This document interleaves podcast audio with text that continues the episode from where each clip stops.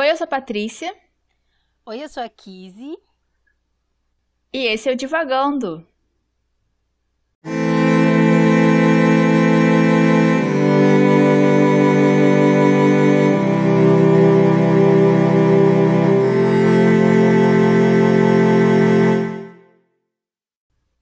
Olá, pessoal, tudo bom? Estamos aqui em mais um episódio do Divagando. Dessa vez é o nosso segundo episódio a respeito do livro Drácula, do autor Bram Stoker. A gente já conversou sobre ele um pouco no episódio 9, né, no episódio anterior, e hoje a gente está aqui para aprofundar um pouco mais essa discussão, trazer um pouco mais de detalhes, trazer outros detalhes, outros assuntos para a gente falar sobre esse livro. Então, se você ainda não leu, ou se você já leu faz algum tempo e quer relembrar, a gente vai fazer um resumo sobre ele agora para você se inteirar da conversa, né? Para você acompanhar melhor o nosso episódio. Drácula é a história de um advogado que viaja até a Transilvânia a convite de um conde, já que esse conde quer comprar uma propriedade na Inglaterra. Esse advogado se chama Jonathan Harker. E ele, assim que chega né, na região, percebe que tem alguma coisa esquisita acontecendo, já que os moradores do local, quando descobrem para onde ele está indo, todos eles ficam com medo, pedem para ele não ir. O Jonathan acaba indo para o castelo desse conde, que é o Conde Drácula, e toda a experiência dele com esse conde é muito esquisita, esse conde aparentemente mora sozinho num castelo em ruínas. Ele tem gostos esquisitos, ele tem uma rotina diferente, ele dorme de dia e trabalha de noite. E aí, conforme ele vai vivenciando essa vida com o conde, ele vai percebendo o perigo que ele está correndo ali.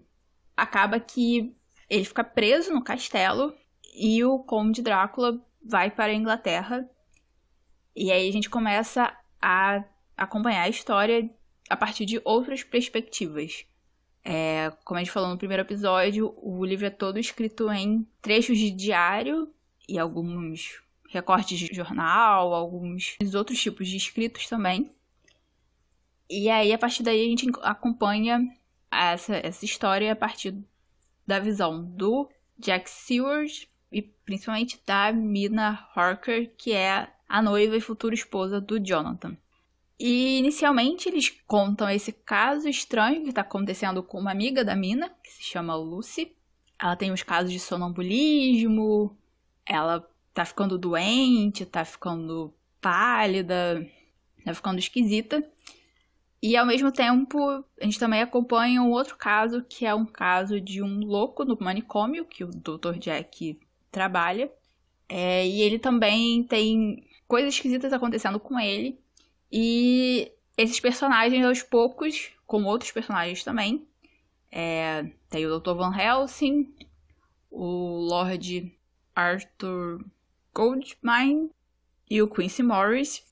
Eles acabam se juntando e criando esse grupo que primeiro vai investigar o que está acontecendo com a Lucy e a partir disso vai descobrindo a relação disso com o Conde Drácula e começa a investigar o Drácula e os crimes e as esquisitices desse personagem. Esse é um resumo muito breve do, do, livro e um pouco confuso, acho que ficou um pouco confuso, mas enfim. E agora a gente vai começar a nossa conversa sobre ele, com a Kizzy. ai, ai. Para mim é sempre muito difícil começar esta conversa. É, como a gente falou no episódio passado, a gente te, teve aí um, um, receio, né, dessa leitura, né? A gente teve aí as nossas experiências amedrontadoras e então começar a falar sobre Drácula é sempre uma agonia, é sempre uma aventura, né? Mas enquanto você estava fazendo resumo, né, uma das coisas que a gente ainda tem por falar de, de Drácula uma coisa que me chamou muita atenção é a forma de proteção, né, que as pessoas usam para se, se defender desse vampiro, né, se defender desse mal aí que vai, enfim, sugar o sangue e matar e, e transformar num ser como ele, né, não ser morto-vivo. Desde ali do, do, do, primeiro instante, né, desde ali do, da primeira aparição, né, do... Não da primeira aparição do Drácula, mas quando o Jonathan, ele entende que ele está indo para um lugar onde as pessoas acham estranho, né? Toda uma população, né, todas as pessoas com quem ele interage, fornecem a ele é, apetrechos, né? Para ele se proteger desse mal que ele está prestes a entrar na casa, né? Então ele vai ganhar um crucifixo, acho que ele vai ganhar alguma coisa. Agora eu não vou lembrar, mas acho que o, cara da, da carruagem, né, que leva ele até lá, dá um, um outro utensílio para ele. Não tô lembrando agora qual, mas eu acho que ele, ele ganha também.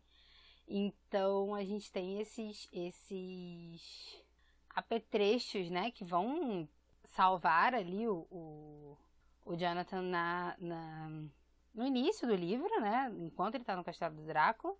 E depois, quando Drácula já está em Londres, já está ali é, rondando a, a, a Lucy e depois rondando a Mina, eles, o, o, Van Helsing principalmente, né? Que é aí o grande caçador e entendedor, né? Dos vampiros né? Quem é quem vai buscar as informações, quem vai ter acesso às informações para buscá-las é o Van Helsing.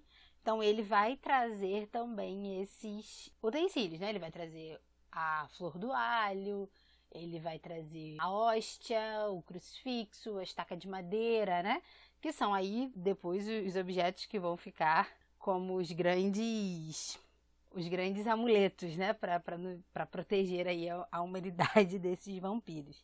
Mas o que eu acho curioso é que eles são pessoas religiosas, assim, né? O, o discurso, a gente está vivendo ali, eles estão vivendo ali o que? Na era vitoriana, né? Então, eles têm esse discurso forte, esse discurso religioso, né? É, temente a Deus ali, né? Muito, esse, até romântico, né? Esse puritanismo, essas coisas assim é muito presente, assim, em todas as, as, personagens do livro, inclusive é, os homens, as mulheres, enfim, todo mundo ali tem essa religiosidade forte, né? Mas, em compensação, isso não anula, né? Essa crença popular, né? O fato de acreditar, né? E levar em consideração essas informações, enfim, não religiosas, vamos dizer assim, né? É, enfim, é algo sobrenatural e explicado, né, pelas lendas pagãs, talvez, e por elas defendido também, né? E aí a gente tem o alho e também aí os instrumentos sacros, né? E aí eu acho, eu acho interessante, né, como a religião, né, que tem por base ser dominadora, né? De, e não aceitar, né? E desmentir, e desmistificar todas essas coisas que saem ali do escopo dela, convivendo, né, com essas crenças populares.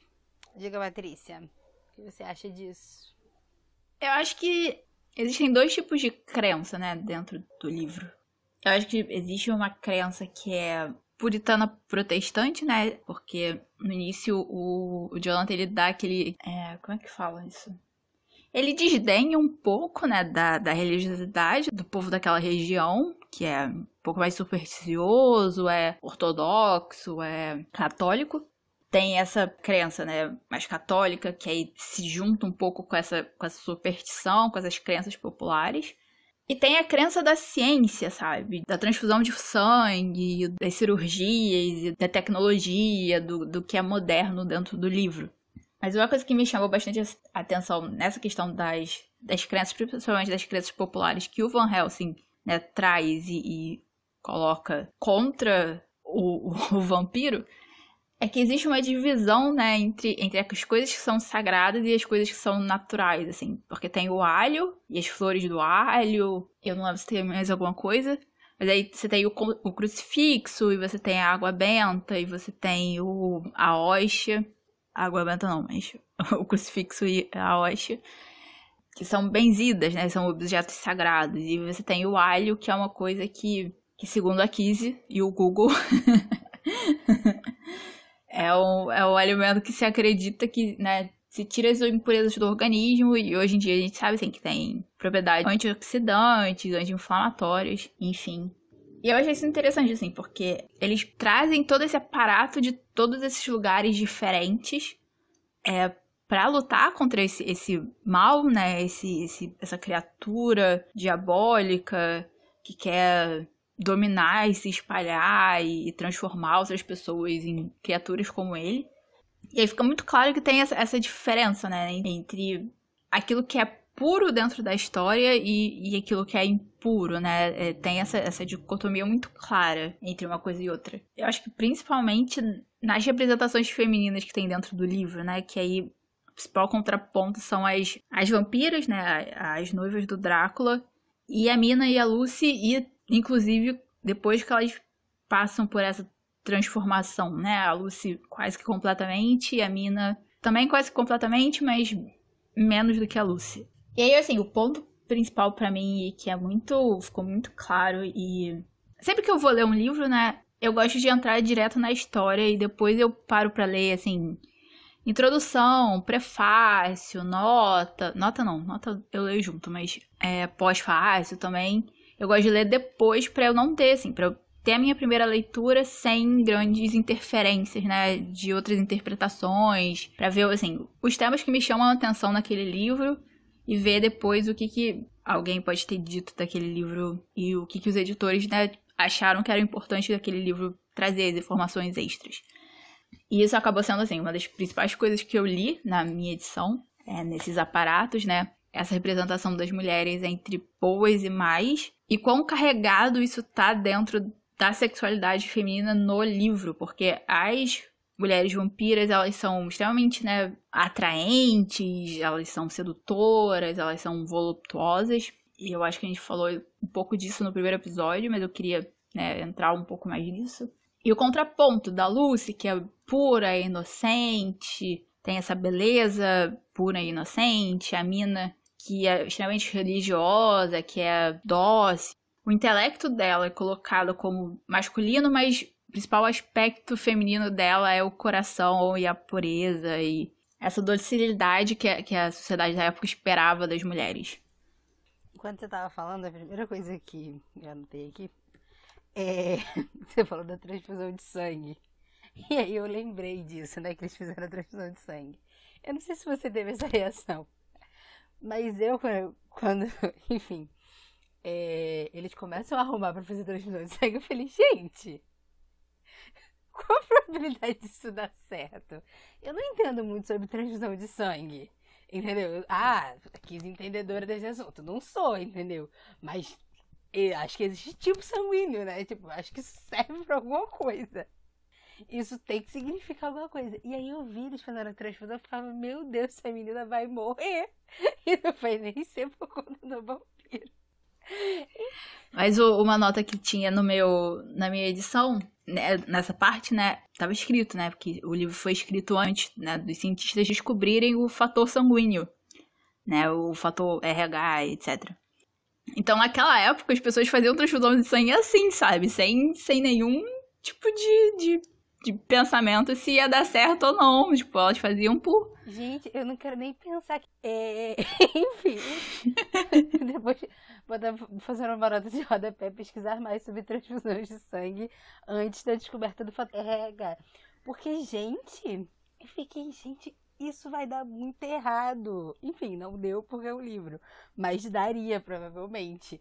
Isso e a alusão do não, porque o sangue de três homens fortes. Eu falei, gente, sangue é sangue. não tem essa de ah, porque é um homem forte, é um homem fraco. Não, sangue é sangue. A pessoa que tá doando que vai ficar um pouco, um pouco mais.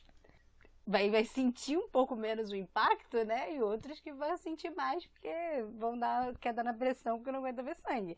Mas. Fora isso, sangue é sangue. Eu falo, gente. Aí eu, eu sei que eu fiquei nervosa com isso. Falei, gente, isso vai dar muito errado. Muito errado. Enfim, é isso, gente. Se vocês forem fazer transfusão de sangue, não façam sem saber o fator RH da pessoa. Vão, é preciso um hospital. É a primeira lição que a gente aprende com esse livro. É, enfim. Voltando aqui aí agora ao outro assunto. Mas eu não podia deixar de, de, perceber, porque isso me deu muita agonia, cara, me deu muita agonia. Eu lendo aquilo, eu falo, gente, mas enfim. O que, que a gente tava falando? Da questão da mina e das noivas lá do, do Drácula. Sim, eu acho que existe assim essa essa diferença, né, entre o puro e o impuro, né, entre a bondade e a, sei lá, luxúria, talvez, né? Eu acho porque e com relação às noivas do Drácula, eu não penso nem em relação à maldade, né? Tipo, elas pouco aparecem no livro, né? Mas, pelo menos na minha tradução, as passagens que elas aparecem, né? Eu acho, se eu não me engano, são em dois momentos. Uma elas encontram com o Jonathan a primeira ele aparece com ele, elas aparecem para ele quando ele tá lá no castelo do Drácula. E depois, quando Van Helsing e a Mina estão indo pro castelo, né, elas aparecem pro Van Helsing. E pra Mina também, só que a Mina tá morrendo, então ela vê pouco. Mas essas passagens para mim sempre são muito confusas, assim, né? Não sei se eu, enfim, se é a minha percepção ou se é mesmo. Mas então eu não digo nem da questão da, da maldade, né? Porque o, o Drácula é perverso, né? Ele leva as pessoas à loucura, ele mata, né? E elas não, elas são sedutoras e são bonitas e são, eu gosto da palavra que você usa, voluptuosas. E eu me perdi no meu ponto, não lembro se eu tinha um ponto. Enfim, é a diferenciação da bondade para essa luxúria, né? Como se essas coisas se contrapõem nessa narrativa, né? Como você bem falou. A Lucy, né, é essa jovem bondosa, amorosa, né? A Mina, a mesma coisa, né? Ela é cansavelmente, não é nem incansavelmente, ela é cansavelmente exaltada, né? Pelos seus atributos, né? De bom coração e de uma amizade fiel e né, sobre como ela é uma, uma mulher bondosa, né, de bom coração, enquanto as mulheres vampiras, né, representam essa sedução, né, essa atração, essa tendência ao erro, né, ao, ao errado, né, fazendo a, a pesquisa pro, com Drácula, né, tipo, fazendo a pesquisa do livro, uma das coisas é que. Uma, das coisas que eu estava lendo era a respeito do estilo gótico, né? E aí, uma das características né, dessa literatura produzida nesta época, enfim, dentro desse estilo, é justamente isso, né? Esse apelo da moral e esses contrapontos, né? Entre a luxúria e a moral, entre a bondade e a maldade, entre a sanidade e a loucura, né? São características do, do estilo ali, que o, do tempo onde o Bram Stoker estava produzindo. E, né, porque a gente pensa na, na, literatura gótica, eu particularmente, né? Eu penso nos castelos, né? Eu penso nesses cenários, assim, né? Muito mais do que nesses temas recorrentes, né? E aí, parando para pensar, a própria Jane Eyre, né, que a gente já leu aqui, já falamos sobre ela, é um, uma literatura do estilo gótico. Acho que é a maior parte dos livros, né, que a gente leu. Mas ela em especial por se tratar da loucura, por ter esse, esse apelo também, né? Da loucura e, e, enfim, da moral e dos castelos escuros. Enfim, rodei, rodei, rodei já não sei mais onde eu parei. Diga pra mim, Patrícia. mas. não, mas disso que você tava falando, é. Um dos textos né, que tem na minha edição é, fala exatamente disso, assim, que o, o estilo gótico ele traz esses essa temática, né, de bem, mal, de loucura, de luxúria, enfim. É, é um texto bem, assim. Ele é meio literário, meio psicanalítico, assim. Não psicanalítico, mas enfim. É, tenta fazer uma análise, né, do, do que estava acontecendo dentro desse livro e por que, que o Bram Stoker estava escrevendo esse livro. E uma das coisas que o autor fala é que o estilo gótico, ele, ele usa esses essas temáticas para né, expressar desejos ocultos, questões ocultas. Eu acho assim, a, a né, o fio condutor desse, dessa análise que esse autor faz do livro é tentar descobrir o que é essa coisa oculta que o, o Bram Stoker estava tentando, se não, né, falar, é, trabalhar nesse, nele mesmo, de alguma forma, né, essa escrita que traz, que é meio se não terapêutica, pelo menos assim, traz à tona certas coisas que estão dentro da pessoa que está escrevendo. E ele tem, a, o autor tem a, a hipótese dele, é uma hipótese bem. tem muito a ver com a repressão sexual do próprio autor. E é engraçado pensar como isso né, se tornou um. Se já não era na época, né? Depois também se tornou uma das principais formas de, de trazer à tona essa, essas temáticas, né? De colocar na, na mídia e, e né, na vida cultural das pessoas essas coisas, é, essas questões. Mas uma coisa né, que você falou do dessa diferenciação do Drácula é, e das, das mulheres vampiras, né? É uma coisa que, que ficou muito, muito forte para mim enquanto eu tava lendo. Que, teoricamente, assim, e a gente tem esse imaginário, né, do, do vampiro como uma coisa atraente, que né, é sombria, é cruel, é, é, perversa, mas ao mesmo tempo é atraente, é agradável aos olhos, é uma coisa que vai, né, te puxando de alguma forma. E eu acho que você tocou um pouco nisso e, e é uma coisa que para mim ficou muito clara, assim, que pro Drácula, né, como ele é um, um homem, ele vai atrair as mulheres, né? O, o foco todo na, na, descrição dele é no poder, é no dinheiro, é, é, é toda uma, uma montagem de uma masculinidade, assim, né? A descrição dele fisicamente, pelo menos pra mim, não é atraente. Mesmo depois, quando né, ele aparece, né, entre aspas, rejuvenescido. E das mulheres vampiras não, elas são sempre extremamente atraentes e elas são, né, tem esse perigo sexual atraente, etc. Isso foi uma coisa que ficou muito marcada, assim. E outra coisa que ficou extremamente marcada para mim também é a questão do o Drácula, ele só ataca as mulheres e as mulheres só atacam os homens. E isso ficou muito claro, né, na cena que eles têm dentro da do túmulo da Lucy, quando eles vão tentar salvar a alma dela, que em nenhum momento o Arthur passa perigo, né, em, com o Drácula, especificamente. Mas quando ele, é, né, a Lucy que tá ali pra atacar ele, tipo, ele tá em perigo, porque é a noiva dele e a mulher dele, enfim. Isso também é outra coisa que, que ficou muito clara, assim, essa heteronormatividade dentro do livro, sabe? E é engraçado que uma coisa que eu não sabia era que Bram Stoker e o Oscar Wilde se conheciam. E eles, assim, disputaram a mesma noiva. Os pais do Oscar Wilde meio que patrocinaram o Bram Stoker numa época da carreira dele, etc. E aí o Bram Stoker, ele, ele tinha, ele depois foi ser meio assistente, meio administrador do Henry Irving, que é um dramaturgo, escritor, ator é, daquela época, bem famoso também.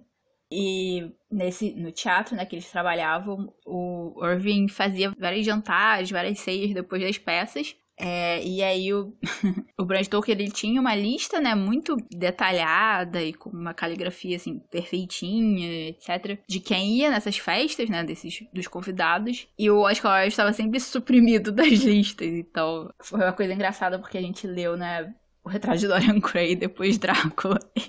e eu, na hora, eu só achei engraçado. E aí, falar de heteronormatividade me lembrou disso. Enfim. Sim, mas eu tinha lido isso sobre essa proximidade, né, do Oscar Wilde com o Bram Stoker, e eu pensei a mesma coisa, tipo assim, cara, que coincidência, né? A gente tá lendo um seguido do outro, né? Mas eu não tinha, eu não sabia desses detalhes todos não, mas eu tinha visto que eles se conheciam, que eles tinham disputado a mesma noiva. Enfim, você falando sobre essa descrição, né, da imagem, né, do, dos vampiros sedutores, né, e tudo mais, eu confesso que a minha única experiência real com vampiros, além de, de Drácula, é Crepúsculo, então, enfim, todo o meu grande acervo de conhecimento de vampiros está em Crepúsculo, o que não conta muito, eu acho, para esta nossa conversa. Mas essa, essa questão né, da beleza e da, da sedução, na, nessa diferenciação entre o Drácula né, e, a, e as suas noivas, vai muito assim da retratação do, do, estereótipo, né? De como as mulheres são retratadas, né? E o que se espera delas, inclusive do que se espera e de como os homens são retratados, né? Então, uma mulher não vai ter, né, a sua independência financeira, né, não vai ter o seu dinheiro, não vai ter, né, os seus bens e, enfim, um castelo enorme para dizer, né, que é dela e um homem não irá, né, na, aí dentro desse, desse contexto se atrair por isso, né, porque eles são o, possuidor do, do, do dinheiro e, e, do, do poder, né? Inclusive, né, é, lembrando agora, quando a Lucy morre, né? A, a Lucy e a mãe da Lucy morrem próximas, né, uma da outra. E aí a mãe, sabendo que, enfim, morreria logo, né? Porque ela já estava doente, a, a, mãe já estava doente, deixa as finanças em ordem e o advogado lá, o cara do testamento, quando vai ler o testamento, né, pro Arthur, né, que é o, o noivo da Lucy, ele fala que a mãe deixou tudo para o Arthur. Ele não deixou, ela não deixou para a Lucy, né? Que o, o, cara lá do testamento, que eu esqueci agora quem é, diz, né? Que tipo assim, se você deixar tudo para ele, a sua filha estará vulnerável, né? Tipo, ela não vai ter uma pensão, ela não vai ter nada, porque é tudo do Arthur agora. Eu sei que na história isso é usado como um recurso, né? Até porque todos os descendentes morreram, né? Então, enfim, o dinheiro tinha que ir para alguém. Então é melhor que fosse para quem ia atrás do Drácula para bancar essa viagem toda. Mas é um recurso, mas é um recurso que é aceitável, né? É um recurso que faz parte, né, do contexto daquela época, né? Então é aceitável, por exemplo, né, a Lucy não receber esse dinheiro, né, não ser a herdeira da mãe e quem ser o herdeiro é, e o herdeiro ser o, o, o, futuro marido, né? Que nem marido ainda era, não tinha nem casado. E então os homens não têm porquê, né, se atrair por esse dinheiro, né, por esse poder nas mulheres. Então, as noivas vampiro não teriam por que se gabar disso, né? Se dentro dali daquele imaginário daquela época não cabia às mulheres ter esta posição social.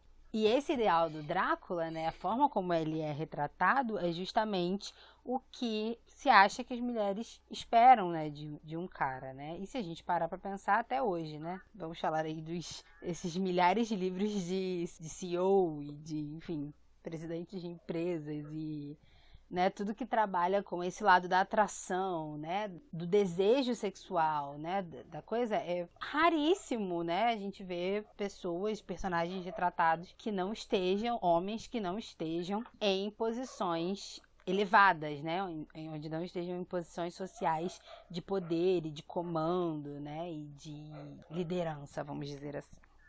Sim, e isso conecta de, de volta com o que a gente falou aí a gente falou nos primeiros livros que são livros que né, as personagens principais são mulheres é, e foram escritos por mulheres e a gente falou bastante dessa questão das mulheres naquela época não poderem ter as suas propriedades, não poderem ter o seu sustento e etc. E isso fica claro ainda, né? E, e, se a gente pensa que Orgulho Preconceito e Drácula você tem quase 80 anos de diferença, né, de publicação, ainda assim as mulheres ainda estão nesse lugar de dependência, né? Só que uma coisa que me chamou bastante atenção no livro, nesse livro, é a questão que toda a movimentação, né, que acontece e aí, tanto do Drácula, né, financeira no caso, tanto do Drácula quanto desse grupo, e principalmente né, desse financiamento que é do, do Arthur, tudo envolve corrupção. Tem um suborno daqui, um suborno de lá, um, um carregador que tá pedindo dinheiro da cerveja. Então é muito claro que assim, você tem um mundo onde o dinheiro move tudo, né? Mas que ao mesmo tempo as mulheres não têm acesso a esse dinheiro. Continuam não tendo. Tem uma passagem de classe dominante, né, da, de uma aristocracia para uma burguesia e de uma aristocracia burguesa no Reino Unido, né, porque até hoje eles têm uma família real, têm uma nobreza. E ainda assim, as mulheres elas não têm acesso a isso. Elas mal, pelo menos na representação do livro, elas mal são reconhecidas pela sua inteligência e pela sua capacidade e etc, né? Porque quando a mina ela, ela traz essas características, ela é comparada a um homem. E quando ela traz características que são generalizadas e, e, e colocadas né, nesse estereótipo de, de homem ou de mulher, é uma outra dicotomia que acontece aí, né? De, de você ser homem ou mulher e, no fundo, a gente sabe que essas características, elas não têm gênero e, e enfim. Mas é só que você trouxe essa questão, né? Do dinheiro, do poder, e aí eu, eu lembrei da corrupção. não, mas, enfim, você falou, né? Desse, desse gap do, do tempo entre a, a Jane Austen, né? Que tá escrevendo ali Orgulho e Preconceito, que é lá o nosso primeiro episódio, e a retratação agora em Drácula, Mas é. Eu acho que a gente até conversou. Agora não sei se a gente conversou sobre isso no episódio passado ou se a gente conversou isso em outro momento. Sobre essa mulher moderna, né? Que a, é, a, a Mina e a Lucy, na verdade, elas têm uma conversa sobre como é essa mulher moderna e como essa mulher moderna estaria horrorizada, né? Se visse as duas e tudo mais. E aí, realmente, né? Em questão de direitos ali, né? Talvez as coisas tenham começado a mudar, porque se a gente para pra pensar, o testamentário lá, o, cara do testamento, né, existe a possibilidade, né, de deixar alguma coisa, pelo menos para Lucy, porque ele fala, acho que só o que é a ver com o nome, né, só o que tem a ver com o nome que vai ser passado para outra pessoa, né, com os títulos e tudo mais. E mas isso em Orgulho e Preconceito também existia. Mas eu acho que é, Drácula tá nesse momento aí de transição, né?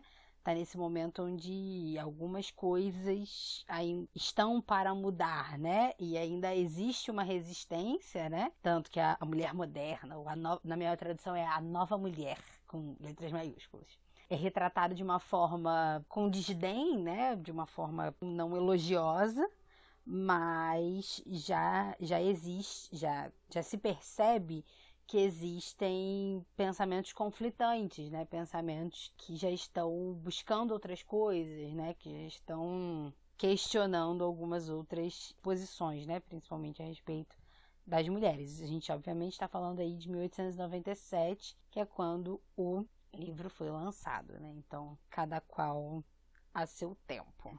Mas isso que você falou, uma coisa que quando eu tava lendo o livro, me chamou a atenção, mas depois, como é bem no início, né, você esquece, porque é muita coisa que acontece. E aí, acho que no prefácio, o, o autor do prefácio, né, aponta isso. Que é quando a Lucy, né, vai contar dos três pedidos de casamento pra Mina, né, na carta que ela escreve, ela fala de. Ela questiona, né, por que, que uma mulher não pode casar com três homens? e na hora, assim, eu fiquei assim, realmente, assim, por que não, né? A gente sabe por que não, mas. E, ela fala que causaria bem menos problema. e eu pensei assim, realmente, causaria menos problema se ela pudesse casar com três homens. Mas ela, eu, foi o um momento que, que, né, isso é uma das coisas, assim, que parece ser um, um questionamento, sabe, que tá ali no livro dessa sociedade que é repressora, que tem essas ideias fixas e etc. E é engraçado porque, né, esses três noivos, eles se tornam partes fundamentais desse grupo, né? O Arthur é o dinheiro, o Quincy é o aventureiro e o Jack é o médico. E eles acabam formando esse grupo muito esquisito, que eu, pelo menos, assim, eu achei extremamente esquisito, porque eles todos têm o seu papel, né, específico dentro desse grupo, de, nessa caça ao vampiro. E eles não são pessoas exatamente assim próximas, você tem algumas pessoas que são amigas, algumas pessoas que têm relações anteriores a esse grupo, mas do nada eles têm esses arrombos emocionais e eles choram juntos, eles oram juntos e tem uns momentos assim muito arrebatadores de, de emoção dentro desse grupo. E é muito assim, é muito esquisito porque depois que passa também eles voltam ao normal, que é meio eles são próximos, mas eles são distantes, sabe? E aí, pensando na Lucy, os seus três maridos, ou seus quase maridos. Não sei, é um grupo. Que no final ela ficou sem nenhum, coitada. É. E no final ela ficou sem nenhum. Porque ela morre, coitada. Mas enfim. É... Continua, perdão. Não, era só essa coisa que é, é, um grupo muito esquisito, assim, muito pouco coeso, mas também muito codependente de alguma forma, sabe?